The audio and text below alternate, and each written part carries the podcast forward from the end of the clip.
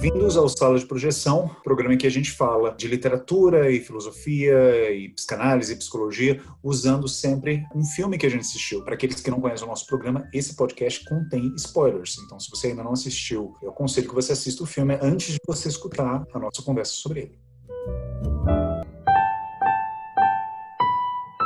Temos aqui Gustavo. Oi. Diego. Olá, beleza? Tudo bom?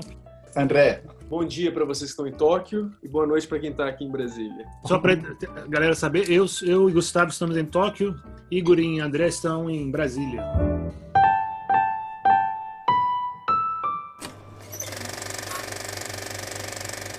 Diego, dá uma, dá uma ficha técnica básica do filme que a gente vai falar. O nome do filme é The Lighthouse. Em português, como é que foi traduzido? The Lighthouse. É o farol, é o farol. É um filme sobre é, um cuidador de. dois cuidadores de, de, um farol que tem que ficar quatro semanas cuidando de farol numa ilha no, no Maine, nos Estados Unidos. E é um cuidador de farol mais velho e um cuidador de farol mais jovem.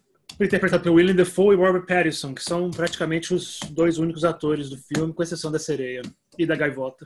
E é um filme que é difícil de descrever até o gênero, né? Um filme de terror, mas que não dá medo. Esse filme, eu diria que ele tem ele tá numa, como que se fala, num gênero de terror que é um, não sei como dizer se existe esse nome, tem um nome desse gênero, mas é um gênero típico do Cronenberg. É um, um ele me fez lembrar também um filme chamado Possession com a Isabelle Adjani. É um, uhum. é um terror sobre Sim. enlouquecimento, sobre delírio, bem sugestivo. E é um filme também é, atmosférico, né? Básico em atmosfera.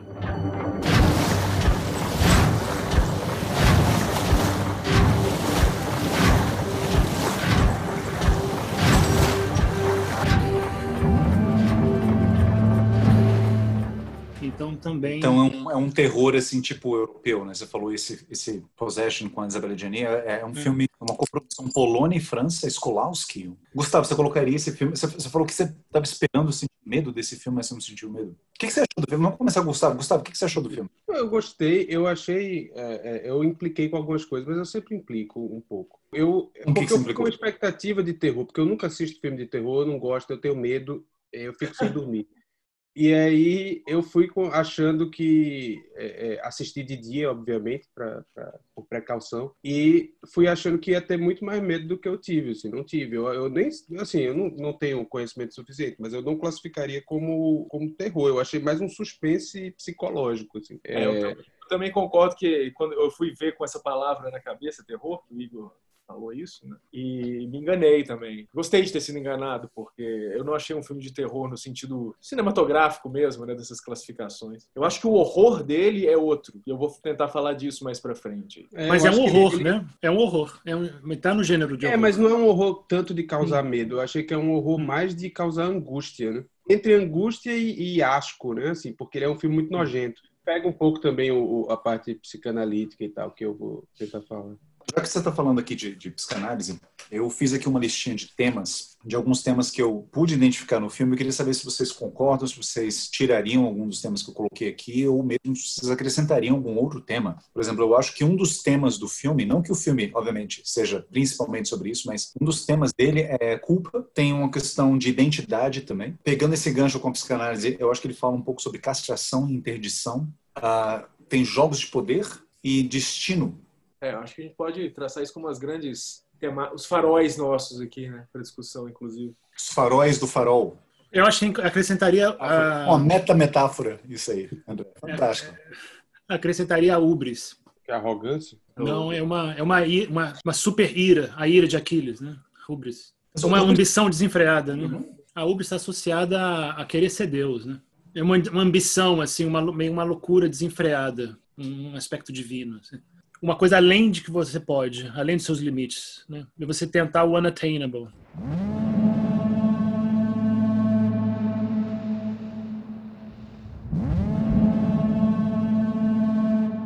Quer, você já quer entrar? Entra já aí no, no que você está pensando sobre o filme. É, eu ia te fazer uma pergunta, Diego, assim, tipo, em, em, quais elementos que você, que você viu no filme que te fizeram pensar em Ubris? Assim, porque eu, eu, eu, eu acho que eu tenho uma certa dificuldade em identificar isso em algum momento, ou mesmo em algum personagem, uma fala. Aonde que você enxergou o Ubris? Eu acho que o Robert, o jovem, né? Como é que a gente vai se referir aos personagens? O jovem e velho? Ah, pois é, como, como é meio complicado, justamente, isso é uma ótima pergunta. Como isso é meio um, um pouco complicado, porque tem essas questões de identidade, de mudança de nomes, né? Hum. Ah, no roteiro, bom, o André, ele, ele viu o roteiro, eu também vi o roteiro. No roteiro, eles são simplesmente o old e young, né? O, é o faroleiro velho e o faroleiro jovem. E eles praticamente não têm nome quase até metade do filme. Aí depois se descobre que eles têm um nome. William Dafoe é Tom, uh, Tom Wake, e depois o, o, Robert Pattinson é o Ephraim uh, Winslow. Mas aí também tem uma questão de identidades trocadas, identidades falsas. Aí, então, Robert, o personagem do Robert Pattinson ele passa a ser chamado por um outro nome. Então, acho que a gente pode falar William Dafoe e Robert Pattinson para evitar confusões. Obviamente, a gente está falando dos personagens, né? Então, ele, eu acho que ele tem uma, tem uh, o fato de ele querer, dele sonhar, dele fantasiar em, em subir até o, a luz e saber o que, que o William Defoe está experimentando lá em cima, e o fato também dele querer sair daquele ciclo de trabalho forçado né? e, e repetitivo e infinito, ele e querer subir até lá o topo. É como se fosse uma simbolicamente uma, um aspecto divino. Ele queria chegar, atingir algo que ele não pode, porque ele é um jovem e a função dele é trabalhar no farol e ele tem aquelas tarefas e ele tem que obedecer William Defoe. A função dele é essa. E o fato dele, dele querer tomar o lugar do William Defoe e dele querer a luz para ele também é uma certa ubris para mim na minha opinião. Um, um símbolo da Ubris. Entendi. Então você acha que ele querer chegar até a luz do farol. Ele querer sair da condição humana dele. Ele querer ele ascender, literalmente, né? Ascender a um estado divino. Exato. Superar a humanidade dele. Querer ser uhum. mais, além. E, Diego, isso tem a ver com sua tese? Você falou que você queria falar desse filme sob um viés mais mitológico. Você viu o mito de Prometeu muito claramente. Não claramente, mas eu vi muito vários claramente. elementos. É.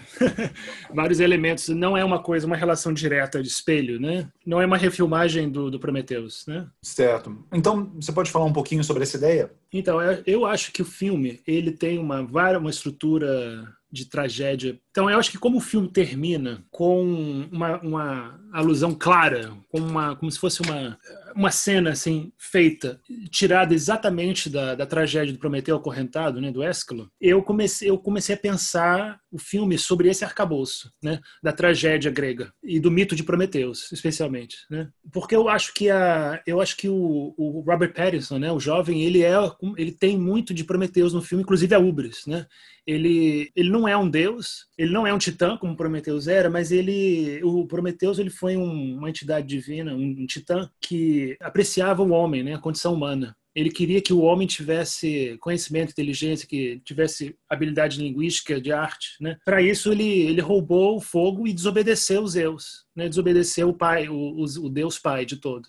Eu acho que e depois foi punido por isso, né? Zeus acorrentou Prometeus, né, numa montanha, que é um cenário muito parecido com o cenário do filme. Então ele está lá, ele manda o Hefesto acorrentar o Prometeus com correntes assim inquebráveis. E a, a, tragédia começa só assim, ele acorrentado, preso, né? Então, eu acho que o, o Robert Pattinson ele tá também acorrentado nessa ilha. E o fato dele dele ter uma luz, um fogo, uma chama que é quase inatingível para ele, que é proibida para ele, eu vi muito é, de Prometeu aí. Agora, o. Eu estava falando então que esse tem uma estrutura trágica. O final, por exemplo, da. Eu acho que o. Pensando no, em alguns elementos do Aristóteles, da arte poética, né? É, toda tragédia tem peripécia, que é quando uma ação que você espera que vai acontecer não acontece, acontece o contrário. E o reconhecimento, que é quando o personagem principal ele, ele descobre algo sobre si mesmo, descobre algo sobre a história dele, que é absolutamente trágica, né? Que leva ele a total infortúnio e infelicidade. Eu acho que no no caso, eu acho que isso que acontece no filme acontece na hora em que o, o jovem, né, o Robert Pattinson, ele confessa que ele matou o, o ex-chefe dele, né, quando ele era lenhador. Então não é uma coisa que já aconteceu, que acontece com ele agora, que ele não sabia, ele reconhece, mas é algo que ele estava reprimindo, que ele não queria saber, que ele não queria lidar, e que o William Defoe tira dele com a bebida. E com o aquecimento, com gaslighting, né, provoca ele spill the beans, né? Ele fala, uhum. don't spill the beans, don't spill the beans. Na verdade, ele quer o contrário, ele quer que ele fale, ele quer que ele confesse. Então, ele quer torturar, no fundo, um pouco o, o jovem, né? Why just spill your Então, depois que ele bota isso às claras, é como se fosse um reconhecimento de que, na verdade, ele é um assassino, ele matou o ex-chefe lá, e ele está realmente com. Foi um, exatamente o primeiro tema que você mencionou, culpa, né? Eu acho que é um tema é o tema mais forte do filme, culpa e expiação. Eu acho que isso leva, é associado com a busca do conhecimento, da luz. Porque se você tem o um conhecimento total, a luz, se você está lá em contato total com o conhecimento absoluto, é como se você estivesse em contato divino, como se você estivesse acendendo a divindade. E isso está relacionado com matar alguém, tirar a vida de alguém. Só para pegar o gancho nas, em duas coisas. Primeiro, nos temas que o Igor falou, se você pegar essa lista e colocar como lista de temas, tirando destino, talvez, é uma lista de, de, de, de significantes em torno da castração mesmo, né? do processo de castração em psicanálise. Porque, assim, eu não quero entrar muito no, no detalhezinho de falar tudo de castração e psicanálise, porque eu acho que o filme é muito descarado nisso, né? Assim, foi até uma das minhas implicâncias. Eu achei que, com certeza, os caras leram psicanálise, é, é talvez Jung também, alguma coisa. É, é, as referências são muito óbvias, né? Assim, são muito, muito, muito propositais por exemplo, farol, né, que é um símbolo fálico total, né? É. Enfim, o, o, o, farol é um, que é uma é, o termo técnico é uma caralha, né, gigante. O, o, a coisa do, do, do, mais velho com o mais novo, né, que tem obviamente a questão do, do, do de pai e filho. O mar, que, que em psicanálise é, é, é, o útero, né? A mãe é, é, é o inconsciente é, e também um pouco em Jung, essa coisa do mar invadindo, né? Eu tenho muito pesadelo com isso, assim, né? A coisa do mar que está invadindo, você está cercado pelo mar e a chuva e a água e etc essa coisa da coisa inatingível, né, da luz e tal, que é resguardada pelo cara, pelo mais velho, pela figura de autoridade. Então, assim, to, eu acho que todos esses temas, assim, de culpa e etc, da coisa dele ter matado... Na verdade, ele nem matou o outro, né? Ele, ele viu o cara morrer e não fez nada, né? Pelo que eu entendi. O ex-chefe hum. dele lá, né? Ele assume a identidade do cara que morreu. É tipo, é, é total é, é, Édipo, né? É um negócio meio, meio identificação com o cara que, que, que você matou. Assim. Mas o que eu achei mais interessante do, do negócio todo foi pensar o, o William Defoe como superego. Por isso o meu gancho no negócio do Diego, do que o Diego falou. Essa coisa do enticement, né? Do, do, do... Normalmente o superego é, é visto como o, a lei, a coisa ruim, né? Assim, o, a proibição, né? Todo mundo identifica o superego como a proibição e a lei e tal. Mas o superego tem um outro lado que é o lado sedutor, né? Não, o superego é o que é o que diz para você faça porque ele sabe que você não consegue fazer. E para mim o William Defoe é perfeito nesse no, no, filme, né? O personagem dele é perfeito nesse papel porque ele seduz o, o crepúsculo lá o tempo todo. Ele, ele, ele é sedutor, né? Inclusive sexualmente, né? Assim, tem uma coisa de aparecer ele nu e tal é, ele ele está o tempo todo oferecendo a possibilidade do, do farol, né, para o cara e está tentando buscar, é tipo isso que o Diego falou do, do spill the beans, né? Ele está embebedando o cara e querendo que o cara fale, só para quando o cara finalmente fala ele dizer para que é que você falou. É, eu acho que é Lacan que tem uma frase que, que não sei quem é que fala isso, mas que tipo o superego é o que fala faça é o que ordena, né? Faça o que eu sei que você não é capaz de fazer, que é uma ordem impossível, né? É uma ordem é, é, é, que você não tem como cumprir de nenhum de um jeito nem de outro. É, e o William Dafoe tá o tempo todo dizendo isso pro cara. Ele, ele, inclusive, diz tudo que vai acontecer com o cara, né? É, no começo do, do, do, filme. Você vai ficar maluco, é, você vai, vai ter um negócio da sereia, você vai ver uma sirene, que, que tem uma hora que aparece a sirene lá. Então, ele, eu achei que a, ele, ele, como representação do, do superego, muito bem feito. Assim. Esse lado, não só o lado da punição, mas o lado da sedução também. Ele, ele tá o tempo todo exigindo que o, o, o, menino faça o que ele sabe que vai que é impossível para o menino, que ele não vai conseguir sustentar. Eu tinha identificado o William Defoe como uma figura assim super egóica, será que a gente pode falar assim? Mas eu não, eu não conhecia esse detalhe da, da sedução, não. Mas a, a, chave de leitura do, do Édipo para o filme é essencial. Eu acho que ele é é, é uma leitura do Édipo. Tem essas referências mitológicas todas, óbvio. A espinha dorsal do filme é toda essa. Porque o tema do filme, na verdade, é isso, né? Esse saber, a curiosidade sexual sobre o, o Édipo, né? O menino, né? O garoto, o Pattinson. Ele tá, obviamente, a relação pai-filho é, entre os dois é óbvia. A violência entre os dois é óbvia também, né? Você tem aquela cena, por exemplo, é, esse desejo de matar o pai é presente desde o começo, né? Esse pai hipercastrador, né? Hiperviolento que desde o primeiro encontro, quando a gente acha no comecinho do filme que eles vão ter uma conversa normal, né? Eles estão tendo um primeiro jantar, né? Que eles sempre têm esse momento família, né? De jantar junto, almoçar junto. Sim. E ele já prega uma peça nele, ele faz ele beber uma água da cisterna lá, ele cospe a água e fala: agora você vai ter que limpar essa cisterna aí, é um dos seus trabalhos.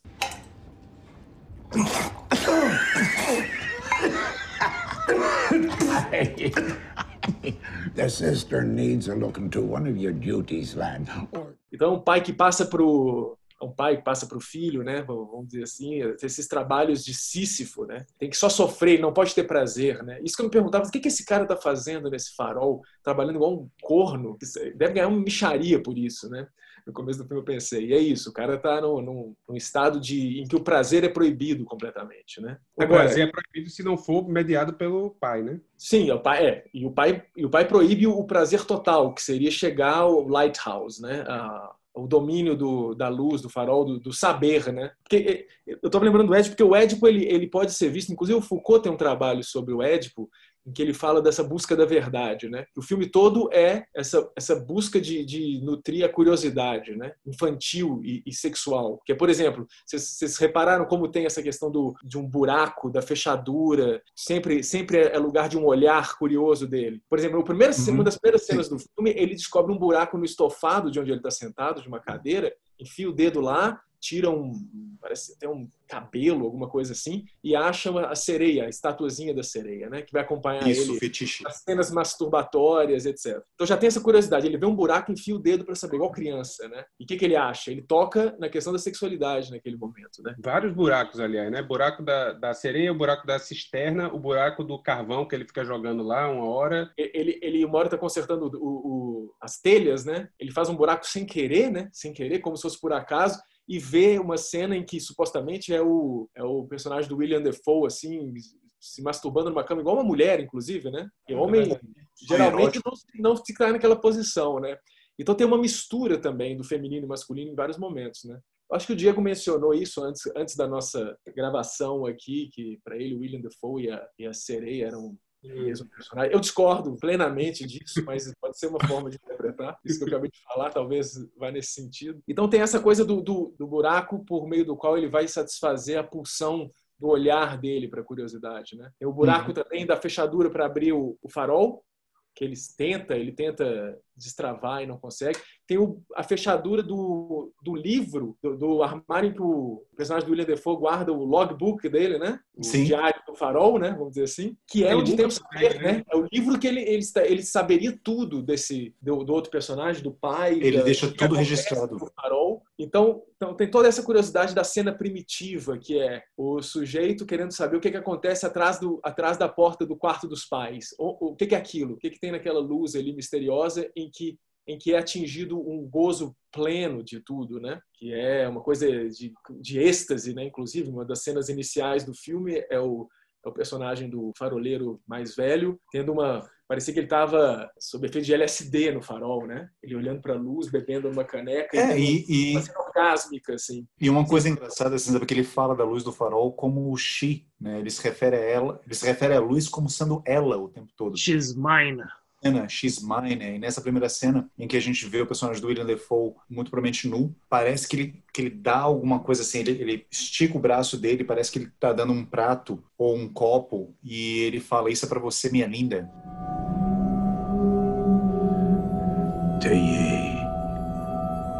You, beauty ele chama a luz do farol de My Beauty. Então existe uma erotização da própria luz do farol. Tem um momento também que o personagem Robert Pattinson, ele tá caminhando fora da casa e ele vê o personagem do William Defoe, pelo menos ele acha que, que vê ah, o personagem do William Defoe nu na torre do farol. E quando ele sai, assim, o personagem do William Defoe sai da torre, ele está colocando suspensórios, como se ele tivesse acabado de transar com alguém e tivesse colocando as, subindo as calças dele. Que aliás, isso é uma imagem que aparece várias vezes no filme, em vários momentos aparecem uh, tanto o personagem do Robert Pattinson quanto o personagem do William Defoe subindo as calças como se eles já acabassem de, de, de ter tido alguma relação sexual com alguém. O que é, afinal de contas, então, o, o, o que há na luz do farol? Essa é a pergunta que ele se fez o tempo todo, né, durante o filme. E que a é. gente também, que quem é. vê, porque, por que, que quem, quem assiste o filme compartilha disso, dessa angústia? Porque a gente se coloca um pouco na posição dele, né? na posição uhum. dessa, uh, dessa criança que quer saber o que está acontecendo, que, deseja, que, que recebe essas visões da sereia, né? Ele tem, é sempre uhum. angustiante, é hiper sedutora e angustiante ao mesmo tempo. Hiper sedutora porque, primeiro, é uma atriz linda, né? Maravilhosa. E, e, e, ele tem esses momentos em que ele toca. Tem uma cena muito, muito exemplar disso, em que ele toca, ele descobre o rosto dela, né? Em meio a umas algas, assim, quase Sim. como uma figura morta, né? Mas ela não está morta, né? Ela, ela desperta e ele vai tocando o corpo dela e a câmera vai descendo do rosto, passa pelo, pelo seio, pela, pelo torso e quando vai chegando né, no que seria o quadril e, e, a área genital, ele, ele percebe que ela tem o, a monstruosidade de uma sereia, né, vamos dizer assim, a uhum. parte do corpo que é proibida para ele, que ele vê com, é. com desgosto, né? E ele, é ele, ele foge com horror daquilo. Foge com horror, exatamente. Então, e a sereia, para mim, mais do que ser o mesmo personagem do que o William Defoe, é, é a, a contraposição edípica aí da figura feminina, da mãe. E ela vem do mar, como o Igor falou, o Gustavo falou, né? O mar como essa figura feminina, útero, etc.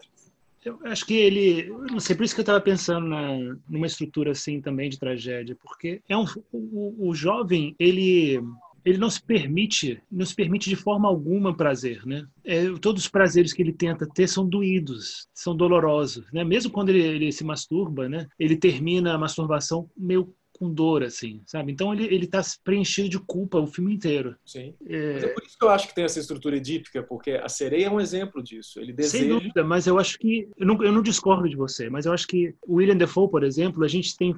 Escutando vocês falarem sobre ele, né? Sobre ele ser um símbolo do paternal, né? Da, da autoridade, da lei e da sedução, né? Do superego. Inclusive, ele é tão... Ele é uma entidade tão separada e tão simbólica no filme porque eu acho que ele não tem uma existência concreta de homem. Ele não é um homem separado. Acho que ele é uma extensão do, do personagem do jovem. Eu acho que ele está sozinho nesse farol. Por exemplo, tem um momento, a... inclusive, que o personagem do William Defoe ele pergunta Uh, ele provoca né, o personagem do, do, Robert Pattinson falando assim, você não acha que eu sou apenas um, um, produto da sua imaginação, a figment of your imagination? E eu achei... Eu acho bem possível. Porque isso é possível e isso já tinha me ocorrido, eu acredito que isso já tinha ocorrido cabeça de outras pessoas que estavam assistindo o filme, mas é engraçado você ver o personagem ter esse tipo de consciência. O personagem, então, o próprio autor do roteiro ter essa consciência. Em algum momento as pessoas vão achar que o William Dafoe é um produto da imaginação do personagem do, do Robert Pattinson. Por exemplo, ele... No próprio começo do filme eu achei assim eles como um retrato, assim um retrato dos dois olhando para a câmera, né? Sim, sim, sim. É, é, é tipo assim, personagens escrito, né? Tipo quando é. começa é. a tragédia, personagem, Prometeu, é, Hefesto, é, uhum.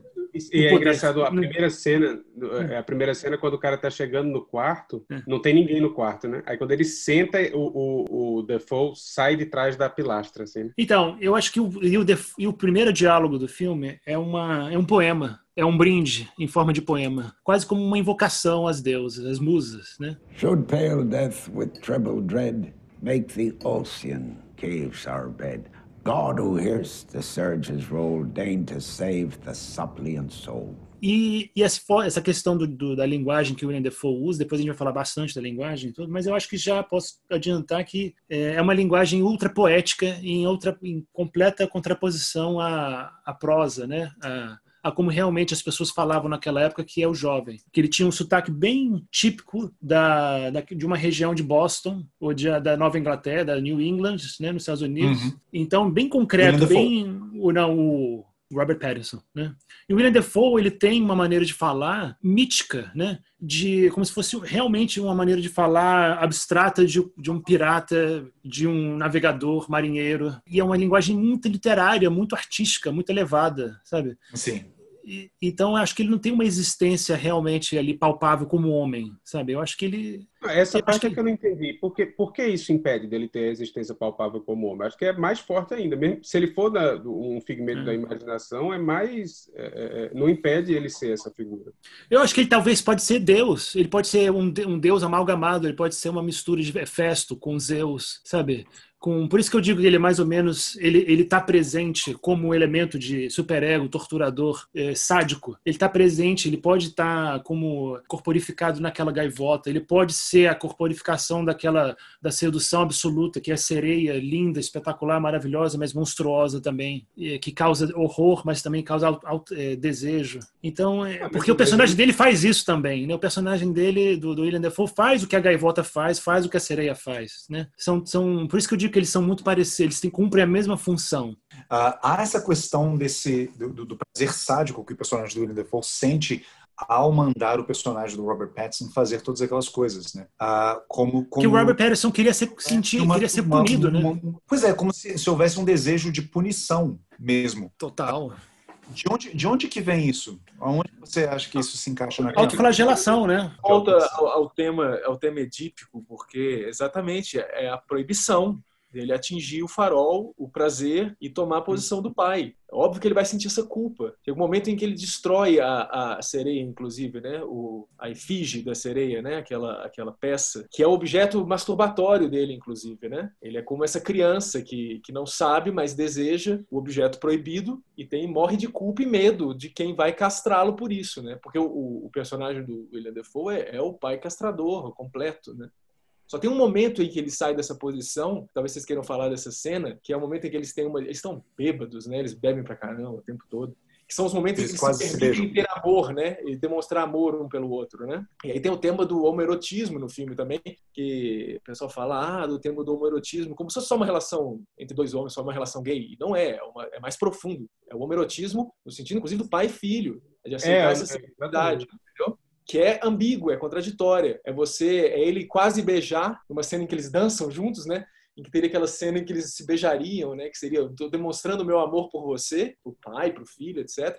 Mas a gente não pode, porque eu sou seu pai, nós somos homens e eu tenho que garantir essa posição. Então eles começam a lutar, né? É até babaca, porque eles passam de uma coisa a outra num segundo, assim, né? É cômica aquela cena, inclusive. Oh, well, well, them bloomers coming out in flocks, them pretty girls, they all did say, Here comes Jack with his nine-month tail. Hurrah, we're onward bound. Hurrah, we're onward bound. Mas isso acontece o tempo todo. Tem uma cena também que eu achei muito boa. Eu não lembro muito bem do diálogo que eles estão tendo, mas ele está sendo. É, é... Enfim, eles estão tendo uma conversa franca. E aí, se você reparar, ele, o, o jovem, está fumando cachimbo e o Dafoe tá fumando cigarro, que é o contrário do que acontece no filme todo, né? O Dafoe fuma cachimbo e o jovem fuma cigarro. Ele é, aparece o tempo todo ele ele fazendo o cigarrinho, né? De, de, aquele cigarro artesanal. E aí nessa cena tá invertido. Ele tá fumando cachimbo e o Dafoe tá fumando o, o cigarro. E aí tem uma hora que ele, eles estão conversando francamente, tem uma hora que ele fala alguma coisa meio assim, porra, agora então eu sou homem também, né? E aí o Dafoe vai lá, pega o cachimbo e dá o cigarro para ele. Toma o cachimbo. Não sei se vocês repararam nessa cena. Não, não, não reparei, muito interessante.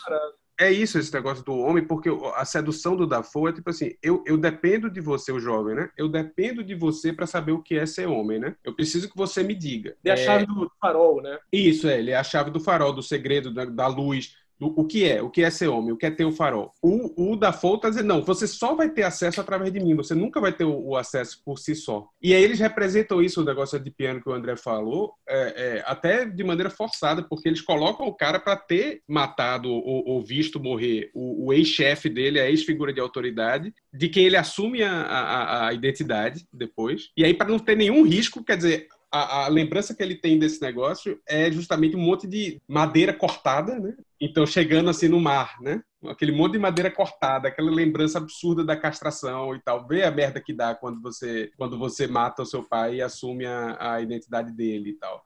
Então, ele, ele já chega no lugar com essa culpa que podia ser só simbólica e tal, mas eles representam isso de maneira é, é, fática, né? Assim, ele realmente matou a figura de autoridade, o pai, no, no passado, e ele está lá para tentar é, lidar com essa culpa. Exatamente o que eu ia dizer. Ele já chega com culpa. Ele já chega. É um cenário assim para ele lidar com a culpa, para ele, ele, ele conseguir superar. A luz, eu acho que a, o farol, ele chegar no farol, é, seria mais ou menos uma um símbolo dele de, superar a culpa. De, por isso que eu falo de atingir a divindade, né? Porque Deus não sente culpa. Quando mata alguém, não importa. O psicótico também não. Então, quando ele, quando ele chega na luz no final do filme, né? ele tem aquele êxtase, né? Que a gente não sabe se ele está sofrendo ou se ele está em gozo total, ou as duas coisas. Eu acho que ele, exatamente isso, ele não, ele não consegue suportar é, a divindade, ele não consegue suportar a ausência de culpa, ele precisa da culpa.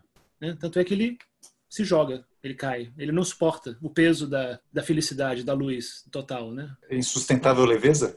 Eu não consigo, é, eu não consigo ver esse, esse, esse é. momento em que ele atinge, né, o, o, que ele quer saber como um momento é. redentor ou de divindade ou de iluminação. E ele não suporta isso. É, é o que cega ele, é o que é o que condena ele, é igual o Édipo. Ele, inclusive na cena final, não sei se vocês separaram, ele está com os tá. olhos queimados, né? É, ele não tem os olhos. Está cego como Édipo. É porque eu não consegui ver Édipo, eu só vi Prometeus aí, né? É, não, e, e, eu acho que outra coisa também, se fosse classificar, porque o filme parece muito um filme simbólico, né? Porque tem muita simbologia e tal, mas ele é um filme absolutamente sobre o imaginário, né? Também, assim, pegando teoria lacaniana, que o imaginário é essa linha reta, né? O, quer dizer, o simbólico é essa coisa maluca, complexa, cheia de significantes e papapá. O real é, é, a luz do farol, né? O que a gente não pode atingir nunca, é impossível. Uhum. E o imaginário é uma linha reta é, no imaginário só existe eu e você, amor e ódio, né? É, é sempre assim, é sempre é, dual. E você está sempre nessa linha. E, obviamente, uma linha liga as duas coisas. Então, é, um pouco é, é um pouco a mesma coisa. E eles estão sempre nessa, né? Tipo, o que é que é ele e o que é que é o cara? Ele joga com esse negócio do cachimbo ele joga com essa possibilidade de que o cara seja imaginário, né? que o cara não, não, não exista de verdade. É, ele joga com essa coisa, inclusive, de maneira bem, bem crassa, assim, deles estarem dançando e depois estarem brigando, e depois estarem dançando, e depois estarem quase se beijando. Esse jogo de, de amor e ódio é, é, é imaginário o tempo todo. Substituição metafórica o tempo todo desses lugares, né? Ele quando tem um, um ataque de, de, ódio e violência e mata uma, uma seagull, né? Que é uma... Gaivota, isso. Para mim isso tudo é o substituto do pai também, que é ele matando aquela gaivota. Tanto é que o pai fala isso, ele dá um tapa no rosto dele e fala, não, mata, não, não fale das gaivotas, né? Isso dá azar. Não, mas ele, o, o, o William Não mate as gaivotas. É isso que eu falo do, do superego, assim. Tudo que o cara faz no filme que gera culpa, o William Defoe mandou ele fazer. Ele fala isso, isso não, também... não, não coisa gaivota, não sei o quê. O cara vai lá e mata a gaivota. É. E aí, você vai me matar? O cara vai lá e mata. É, Mas é isso. É por isso que eu tô falando da tragédia também. Porque na tragédia tudo é inexorável, né? Que o Igor falou que é um tema do destino, né? Na Sim. tragédia, é, o personagem ele não tem escapatória. É inexorável o destino. Ele não tem como fugir. Ele já está escrito, já está tá tudo traçado para ele. Né? E o Prometheus, eu descobri que ele, eu isso não sabia o nome dele significa o que vê. O Prometheus, ele sabe tudo o que vai acontecer. Ele consegue ver. Ele Inclusive, o, no, durante, eu li a peça né, do Prometeu Acorrentado, a punição do abutre que come o fígado dele durante o dia, né, e que cresce de novo durante a noite, e o abutre volta e come de novo durante o dia infinitamente, é uma punição no final da tragédia. Né? Ele começa o início sendo acorrentado pelo Hefesto, e no final vem o Hermes, e, e pela última vez tenta falar Prometeu, fala o que vai acontecer com Zeus falam que, que se Zeus vai ser vai continuar no poder para sempre ou quanto que ele vai cair. Zeus precisa saber quando que ele o que, que, que arrisca, o que, que qual é o, os perigos do poder dele. É possível acontecer o mesmo com Zeus que aconteceu com Cronos? Zeus vai ter algum filho que vai tirar ele do trono? Então, você vai ter algum. O Zeus vai ter algum filho que vai matar o pai e tomar o, tomar o lugar? E o, e o Prometeus ele se recusa a dizer: ele, Não, não vou dizer. O Zeus vai ter que vir aqui, me, me desacorrentar, e aí eu posso contar para ele o futuro dele, mas não vou contar agora, não. Pode, pode me punir, pode me torturar o quanto você quiser. E aí ele manda o abutre. Né? Ele enterra ele na montanha gigante, né? e depois que as pedras saem, ele manda o abutre para sempre. Assim. Então, eu acho interessante isso, que o Defoe tortura o, o, o, Robert Pattinson também com, com a linguagem, né? dizendo, oh, ele diz tudo o que vai acontecer. Você está preso a tudo, você está preso às peripécias né? Do, da, da tragédia. Né? É Por exemplo, esse negócio dele matar a gaivota é, é, o que causa a tempestade, né? Exatamente uma hora de filme, né? É, vem a tempestade, vem a bebedeira e muda tudo, né? Completamente mudança, muda o clima, muda a atmosfera, todo mundo começa a beber, todo mundo começa, as cenas começam a ficar absolutamente simbólicas e eles começam a entrar numa, numa espiral de loucura e ele reconhece, né? Então é por isso que eu vi muita tragédia aí, mas é óbvio que eu, eu tô só realmente sendo contraponto, é, é bem de piano mesmo, é bem castração. Não, mas, é, mas, é, mas eu não tô vendo, mas o Édipo é uma tragédia, pô. eu não tô vendo qual é a contradição, assim. O Édipo é uma tragédia. Vocês estão vendo mitos diferentes. O, o André é. tá edipiano e você está prometeico. Mas eu acho que eu acho que o filme ele é aberto para as duas interpretações. Sem que... dúvida, é inegável que tem o elemento edipiano. É muito óbvio, inclusive. O Gustavo tem toda a razão, uhum. André também. Não, mas o Diego falou da questão aí dos Zeus, do se vai ter quem vai destroná-lo e tal. Isso também compartilha, né, dessa, dessa temática. E a culpa que você também sente, né, a dor que você sente de destronar o seu pai. Sim. Matar o pai é doloroso pra caramba, né? Você se sentir melhor que o pai, sabe? É muito É, no difícil. né? caso, ele, ele tem isso, porque ele poderia ter feito isso muito cedo, inclusive, né? Ele, Hum. ele segura isso até o final. E ele, inclusive, quando ele enterra o pai, o pai volta, né? Numa cena meio Volta. bizarra. Pareceu cena de filme de terror barato, assim. Depois o cara tá enterrado, é, e, ele, e ele, é enterrado sem parar de falar, né? Ele Maravilhoso aquele diálogo, eu vi três vezes, assim. Ele comendo né? terra e falando e não para. É aquele que não morre, ele volta, ele vai voltar. Não adianta recalcar embaixo da terra, que ele volta e volta repentinamente na outra cena, né? Que é mais uma indicação, na verdade, que é, meu, não adianta, isso não vai ser morto. Isso- eu vou voltar. Mas, e o Diego estava comentando a questão da fala do pai.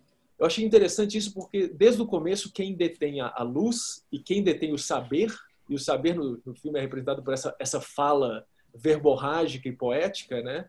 É também o personagem do William Defoe, né? O, o garoto ele não Hum. consegue falar no começo. Ele vai falando aos poucos e ele tem que ser induzido pela bebida, por esse pai que vai, vai conduzindo ele no lugar da fala e do saber, né? Ele vai adquirindo o saber e a fala com, o- com o outro, o William Defoe, né? Ele vai se descobrindo, né? Como, como ser que detém um saber e que pode falar por si mesmo, né? Que o condena, né? Agora, aquela cena é maravilhosa também, aquele... Maravilhosa não, porque o filme não é maravilhoso, né? Vamos admitir que é um filme que a gente tenta, assim, salvar ele muito. Não é um filme maravilhoso, genial. Eu não achei que fosse se a gente quiser entrar nessa questão da crítica. Mas é um filme que faz a gente falar, falar bastante, então tem essa utilidade. Mas o, o- aquela cena em que o William Defoe ele adota aquela posição meio materna, né? Em que eles estão bêbados e ele fala da comida dele. Ah, mas você não gosta da minha comida? E o, e o personagem do William Defoe, ele, ele sai da posição ali de ah, mas você não me ama então, né? Porque na verdade é isso que ele fala, né? Você não gosta da comida que eu te dou, você não Hum. é um filho que não me ama, e quando o filho fala, não, não, não gosta dessa comida, igual uma criança, né? Inclusive sentada Uhum. no canto, assim, como se fosse mesmo uma birra de criança. You don't like me cooking? Oh, don't be such an old bitch! You're drunk. You don't know what you're talking. How can I possibly like the horse shit you fix us for supper? You're drunk. I. You won't be saying that. In kitchen shanty cooks. Oh, There was fried drunk. donuts three You're times drunk. a day. You're Country drunk. hand bigger You're than your drunk. food. I'm drunk. You I'm heard me. be drunk. Damn ye. Drunk since I first laid eyes on you. You're fond of me lobster, ain't you?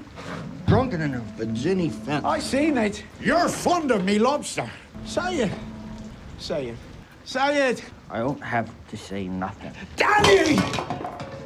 Porque, inclusive, esse negócio do lobster, entendeu? Tem, tem muito simbologia do, do crawfish e, do, e da lobster. É, é, em Jung, principalmente, no tarô e tal. A coisa da proteção, a coisa que está no fundo do oceano. Tem uma coisa sexual também. Da, é mais, no tarô, acho que é crawfish, mas muitas vezes eles representam o crawfish como se fosse lobster, né? Não, mas assim, no tarô é, é, é um caranguejo, na verdade. Assim, né? Ele pode ser tanto uma lagosta, em alguns tarôs ele está representado como uma lagosta. Essa é a carta da lua, na verdade, que é uma carta que o Jung interpretava como sendo a carta do inconsciente. Assim, tem as cartas que têm esse papel também, que, é onde você vê esse tipo de simbologia. Mas a carta da lua é mais predominantemente a carta do inconsciente. E é, e é engraçado até parar para pensar nas semelhanças né, da, da carta e certos elementos do filme, porque tem uma espécie de lago ou lagoa né, no meio da carta e tem uma, uma lobster ou então um caranguejo dependendo da, do tarô. E o Jung ele via uh, nesse crustáceo uma espécie de é, ancestral muito primitivo de todas as raças da Terra, de todos os animais da Terra, inclusive do homem. Obviamente não há uma ligação direta entre homens e crustáceos, né, entre um homem e uma lagosta, mas seria uma espécie de super ancestral, sabe? É a memória mais que primitiva, é a memória antes da memória, sabe, representada naquela carta que tá justamente é um animal quase pré-histórico, sabe? Ou seja, é aquilo que está mais recôndito no seu inconsciente. Perfeito, e que representa é, é, muito bem esse sofrimento de ser humano, né? De ser homem, né? Então é tipo o cara tá dizendo você não você não quer minha mediação, é tipo porque é isso isso é que é bonito, isso eu achei muito bom do filme foi porque não é forçado, porque é, é muito sutil, por isso que eu acho que com certeza, não é possível que eles não tenham essa leitura de psicanálise. É, pode ser que venha dessa simbologia natural, assim que os autores de literatura eles falam muito além da psicanálise sem nunca ter lido psicanálise, né? É verdade. Verdade. Talvez, talvez, inclusive, ele nem tenha pensado nesses termos que a gente está falando do Ed. Não sei. Mas é porque essa cena eu achei muito bonita, porque eu acho que talvez tenha sido a melhor obra que eu já vi como representação do superego, esse filme. Entendi. Porque é isso, porque geralmente o superego é sempre essa coisa castradora e má e não sei é. o quê. E aí ele mostra o superego que é sedutor, ele mostra um superego que é meio sofrido, que é esse também, né? A coisa de você matar o seu pai, de você superar o pai e tal, tal, tal. Tem esse sofrimento, tipo, é isso. Aí ele vira um velhinho, uma, uma senhorinha, né? Você não gosta da minha lagostinha? Se transforma em cachorro, né? Em determinado é, entendeu? Quando lagosta, vocês fizeram lembrar do, do Jordan Peterson, né? Que ele, um dos argumentos que ele dá para justificar as estruturas hierárquicas das nossas sociedades atualmente contra o discurso que ele chama de pós-moderno desconstrutivista, né, contra as hierarquias, pela igualdade total, é que ele fala que a, a, a, neurologia da lagosta, que é um ser hiperprimitivo nesse sentido, em termos temporais, é o mesmo sistema que regula a nossa, o nosso sistema de prazer e desprazer, e que hum. ele, e, e, ele justifica isso, a questão da hierarquia. A, a, lagosta, eu não vou entrar nisso, mas ele descreve o comportamento da, hierárquico entre as lagostas e a disputa por hierarquia e poder entre as lagostas justificaria a nossa, o homem hoje tem a mesma fisiologia para isso, o mesmo mecanismo. E é engraçado que eles usarem isso no filme, porque quando ele fala não gosto da sua lagosta, é isso, eu não gosto da sua hierarquia aqui comigo. Eu vou contestar isso. Eu percebi agora, agora que vocês falaram, eu, não sei se isso foi proposital, né? Mas enfim, tem uma pode ter uma sabedoria escondida nisso. Acho que talvez tenha alguma coisa proposital, porque a única coisa que eu li foi que existia uma cena que foi cortada pelos financiadores, que era um corte direto do farol para o, o, o, pinto ereto do crepúsculo. E é, existia essa cena aparentemente, e aí os financiadores cortaram. Porra, mas é, não tem como não ser é um negócio pensado para ser uma referência, não é possível. Sim. Ainda bem cortar essa cena, não precisava mesmo, né? Essa, essa, essa alusão já fica óbvia naquela cena da masturbação, que é uma cena fantástica também, que é uma masturbação misturada com colapso nervoso ele está segurando a, a, a, sereia e ele segura a sereia justamente onde seria é, a região genital dela. Né? Ele está acariciando, né? O que eu acho engraçado, né? Porque é uma imagem tosca, né? Bem primitiva, mas... Mas, de fato, é, tudo que ele vive, todas as experiências sensoriais dele no filme são dolorosas, são ruins, né? A comida, a bebida, né? A água tem, tem, é da cisterna, é suja, né? A comida que ele faz é uma porcaria, né? Nojenta, né? Mas que o prazer é inacessível a ele, né? Masturbação Talvez dolorosa. O prazer dele seria é, a, a, luz do farol. E vocês perceberam que o William Defoe ele não, ele não faz nada no filme? No em termos de trabalho no farol? Não, é exatamente. Por isso que eu fiquei pensando que o Robert Pattinson está sozinho, trabalhando lá.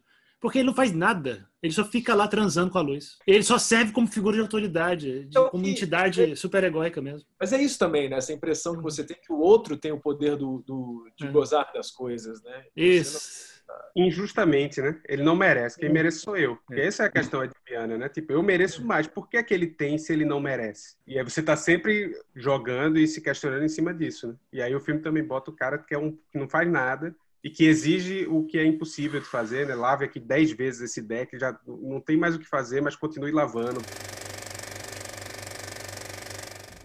Queria perguntar para o Igor, ou para vocês, para todos vocês, é, por que tantos fluidos corporais no filme? Né? Peido, gozo, é, tem todos, né?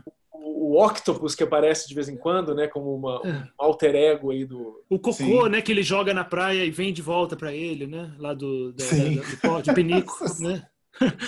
eu achei, por exemplo, momento muito cômico. Eu, eu, eu não gosto, eu não sou muito partidário de, de humor escatológico, é, é, fezes ou xixi, nada disso. Mas eu ri dessa cena, eu achei fantástica. Será que os fluidos, é, como cinco, assim, a função dos fluidos corporais no filme, eles, eles estão assim meio, ele, são elementos extras, adicionais de, de sofrimento do, do personagem principal, do protagonista, ou eles têm uma outra? Será que vocês veem outra alguma questão psicanalítica também? dos fluidos corporais do pai. É né? inconsciente, porque o pai é o, é o zelador, o Dafoe é o, é o, zelador do inconsciente, e o inconsciente é nojento, né? é tudo que é nojento. E os fluidos geralmente são do, do, do pai, né? É, é, tem uma, hum. uma, uma, gozada gosmenta que Isso, aposta exatamente. é a aposta do, do, do Dafoe. Do pai fora, e depois ele volta e o Dafoe fala, porra, você tá fazendo a bosta. É a própria bosta dele que o cara foi jogar, né? E o peido do pai, né? Todos os peidos. O peido que ele se ri, mas é isso, é, é, é, é essa coisa invasiva assim do, do... É, isso, isso me lembrou um pouquinho o Bataille, o Jorge Bataille, que ele fala que eu estou estudando agora o objeto, né? E o Bataille ele fala, eu ainda não entrei exatamente na teoria dele, ah, mas eu já li pessoas que comentaram. O Bataille falava que o que o, o máximo objeto, né? O objeto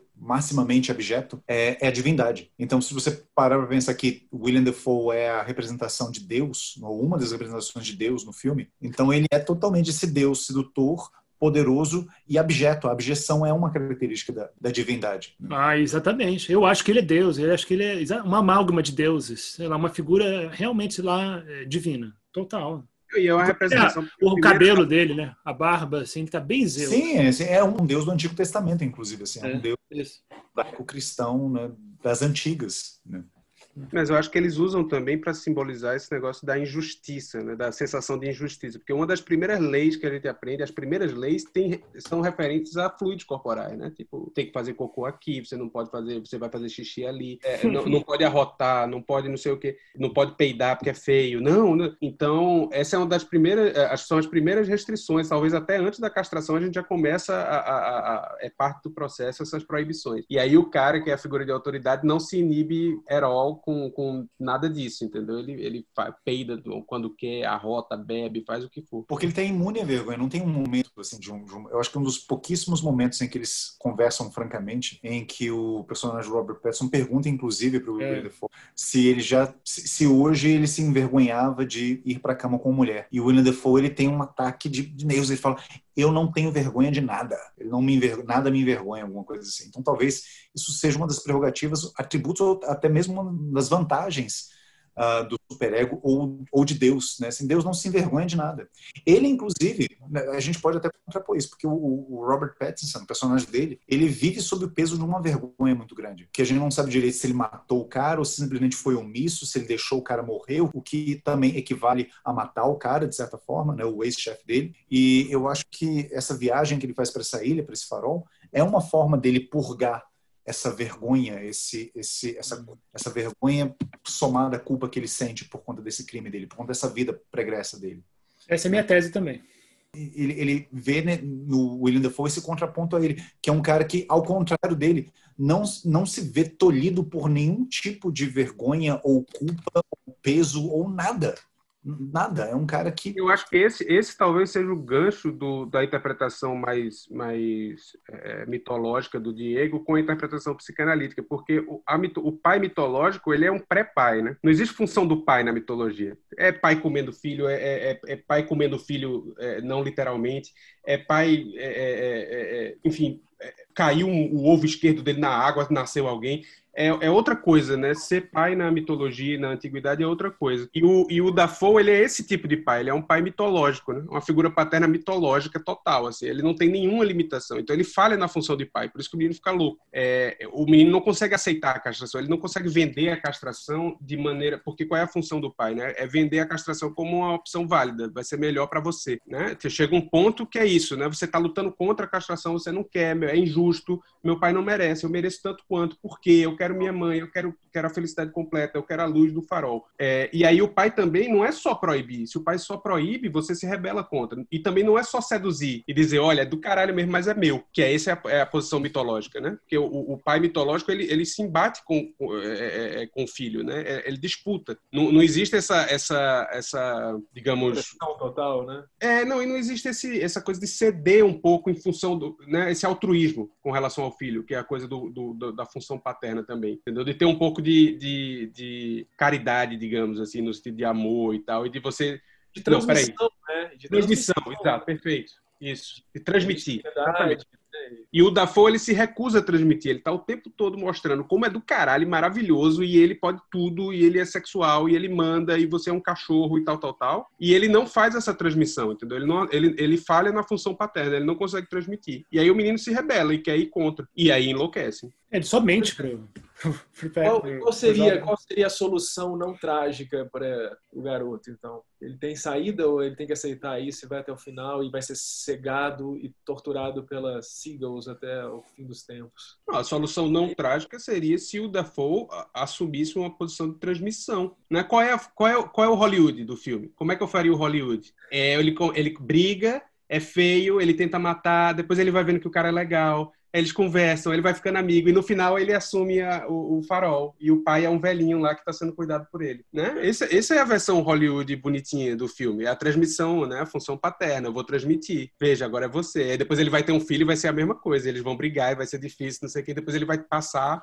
a tocha, digamos assim, do, do, do... O caminho do herói bem sucedido, né? Isso, exatamente. Mas o Dafoe também se recusa a fazer isso, né? Ele não aceita, ele quer, ele quer a posição de poder, porque ele também é sofrido, que é esse que é o negócio. Ele também tem uma história sofrida, não é só o, o, o não é só o Pattinson, não é, não é só o, menino, né? Ele dá risco. Só lembrando do Zeit, assim, pensei num que pode ser uma coisa do Zeitgeist, né? Essa estrutura temática aí que a gente está falando porque é exatamente a história do Succession, né? É verdade, é mesmo. Igual. Qual o pai Succession? do Succession, o pai e o, e o filho lá é uma que série quer tomar. Não viram Succession? Não, eu não vi. Não, vale a pena. Nossa, vale a pena. Eu achei, o, o, Diego foi ótimo essa referência, é exatamente isso. Assim, o cara do Succession é exatamente isso. É o pai que, que se nega a, a, a fazer a função paterna, não abre mão do, do da posição de, de, de, de poder. poder único a ter hum. acesso, e aí os filhos são todos fodidos. É exatamente isso. Assim, é, um é drogadito, o outro é um infantil do caralho, nunca consegue é, é, superar a infantilidade. Eu, eu acho que isso, nesse ponto, eu, eu acho que realmente tem muito elemento mitológico no. Do, do The Lighthouse. É, é, eu acho que eu acho que é um gancho bom assim das duas coisas. Porque é isso, ele é um pai mitológico. Você vai ver as histórias dos pais na, na mitologia, é, é um pior que o outro, né? Matando filho, é, é, é, só desgraça, assim, porque ele se coloca ele não se coloca na função nem no papel de pai, né? Ele é, é um contra o outro, é como se fosse uma disputa. O, cara, o filho pode, tanto que a pergunta que tu falou, né? A pergunta que o Zeus está interessado em saber no Prometeus é se algum filho vai tomar o lugar dele, né? Isso. Uhum. É a chave assim da é. mitologia com, com a psicanálise. Hum. Inclusive, vocês não acham que esse, esse personagem do William Defoe não tem um quê de Cronos, não? Porque, olha só, por exemplo, uma das revoltas do personagem Robert Pattinson é justamente perder a noção do tempo, completamente a noção do tempo, e quando ele começa a surtar derradeiramente, depois que ele tem aquele colapso nervoso da sereia, qual é a primeira coisa que ele quebra na casa? O relógio. E uma hora que ele vai conversar com o William Defoe, ele ainda percebe o que, que você fez com sua mão, por que, que sua mão está machucada, e ele desconversa. E é a primeira vez que ele começa a falar grosso com o personagem do William Defoe, a primeira vez que ele, que ele peita ele.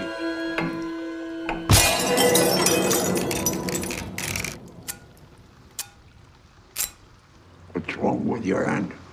Queria ver com o, o, o, roteiro, assim, que ele fala um negócio meio, meio deslocado, né? Meio anacrônico, assim, meio, meio é, fora da, da, de época, porque ele fala que é uma paródia, você é uma paródia do não sei Ele faz um discurso que parece um discurso universitário nessa hora, assim. You sound like a goddamn parody. E assim, eu não sei se vocês têm essa mesma impressão que eu tenho, mas até então o Robert Pattinson ele falava de um jeito bem, não bem distinto, né? Mas assim, de um jeito distinto do William Defoe, mas nessa cena parece que ele incorpora essa fala dele, essas expressões dele, até o jeito dele falar, não sei, o sotaque dele, que, que muda um pouco, inclusive, como se ele estivesse incorporando dentro das coisas a fala do, do pai, né, do William Defoe. É muito doido, ele muda. E eu não tinha reparado nisso, muito bom, que ele leva o fogo, né, para acender, o, o, o, o Defoe não consegue acender o cachimbo, ele leva o fogo, é, pergunta o que é que tá, o que é que tem errado com a sua mão e aí ele olha para a mão para mão que acendeu o cachimbo né?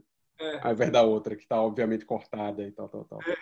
É um detalhe, esses, detalhes, esses detalhes assim né? É, tem muita simbologia. realmente foi tudo muito pensado né? Essa questão do fogo da, da transmissão enfim. Eu acho ah, uma que... coisa que ninguém falou que eu queria falar que quando ele finalmente fala o próprio nome é o mesmo nome do pai né? Do sim é Thomas. Fundamental é. Exatamente eles têm o mesmo nome né? Primeiro nome né, pelo menos que aí também pode ser interpretado pela linha do Diego, né? Que eles são também a mesma pessoa, né? Pode ter sido, né? Depois de, ele já enlouqueceu antes quando ele matou teoricamente o outro pai, né? O é, outro... Aí que tá o ponto. Eu, eu não gosto dessas interpretações que tentam trazer o filme, misturar o filme como se fosse algo real, tipo, a ah, tal personagem é a imaginação do outro. Isso para mim não faz sentido, porque o filme é todo, como o Gustavo falou, como ele trabalha a questão do imaginário, não faz sentido tentar trazer uma concretude de ah, tal personagem existe ou não, porque nada existe, o filme é todo simbólico. Vocês acham que traz alguma coisa para o filme? Falar, ah, fulano existe, está na mente do outro. Isso, isso para mim atrapalha o filme, restringe a interpretação e a simbologia. Inclusive porque eu acho que o filme pode ser interpretado, o Igor que estava lendo a interpretação dos sonhos, dá para você interpretar a simbologia do filme todo como sonho, né? É, a, um grande sonho. Os deslocamentos, essa coisa que o Diego tinha falado também dele ser a sereia e dele ser o... É, ele é todo mundo, né? O gato sou eu do, do Sabino, né? Não, o gato sou eu, o gato sou eu. Ele é tudo, né? Ele é o, o a sereia e ele é a, o, o, passarinho lá, ele é é, tem muito deslocamento, muita metáfora no filme que pode ser interpretado como se fosse um sonho. Assim. É, mas é bom você ver isso depois, né? É, é por isso que eu tô falando, o André tem um ponto de razão de que você é bom você, você assistir o filme partindo do princípio que tudo que está acontecendo é real no filme, né? Verossímil. Sim. E depois você pensa se é um sonho ou não. Eu vi o filme, eu vi o filme tarde, assim, eu fui terminar de ver, hum. acho que uma hora da manhã. E eu terminei de ver o filme e falei, ah, vou pensar alguma coisa sobre o filme aqui, né? E, e eu não consegui pensar nada. Eu falei, ah, quer saber, eu vou dormir. E aí eu dormi, normalmente, né? Foi uma noite tranquila apesar de ser um filme que a gente pode classificar aí como um horror aí, que eu também fiquei com medo de ver de noite, porque quando falaram que era de terror, eu tive a mesma reação do Gustavo. Mas enfim, eu também tenho essa. Carrego isso desde a infância. Cagaço de filme de terror. E aí, quando eu acordei, a primeira coisa que me abriu o olho, eu falei: não, o filme é o Édipo, porra. Ou seja, minha interpretação não foi, eu não cheguei a isso, ela chegou a mim, assim, eu só precisei dormir para ver isso. Let Neptune strike ye dead, Winslow! Hark! Hark! Triton!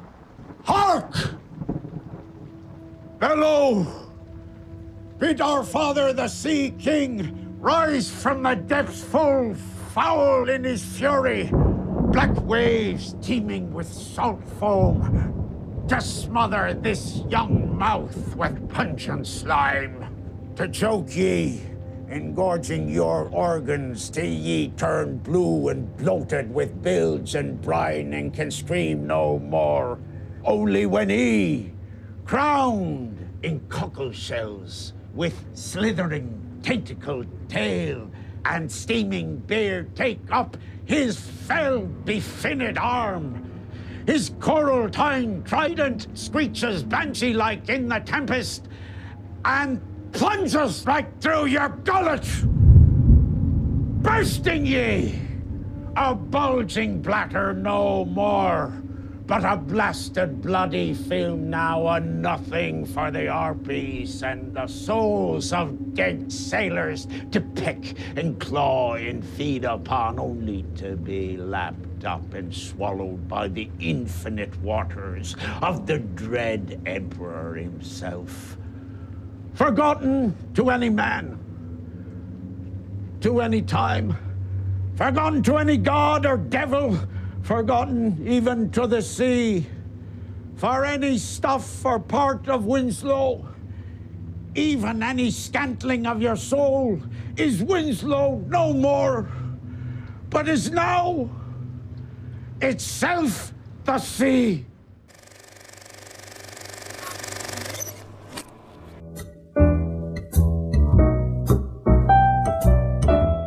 Esse foi mais um episódio do Sala de Projeção. Muito obrigado por terem acompanhado a nossa conversa. No nosso próximo episódio, nós falaremos sobre o filme Enemy, direção do canadense Denis Villeneuve, inspirado no romance O Homem Duplicado, de José Saramago. Muito obrigado, gente. Até a próxima conversa. E é isso aí.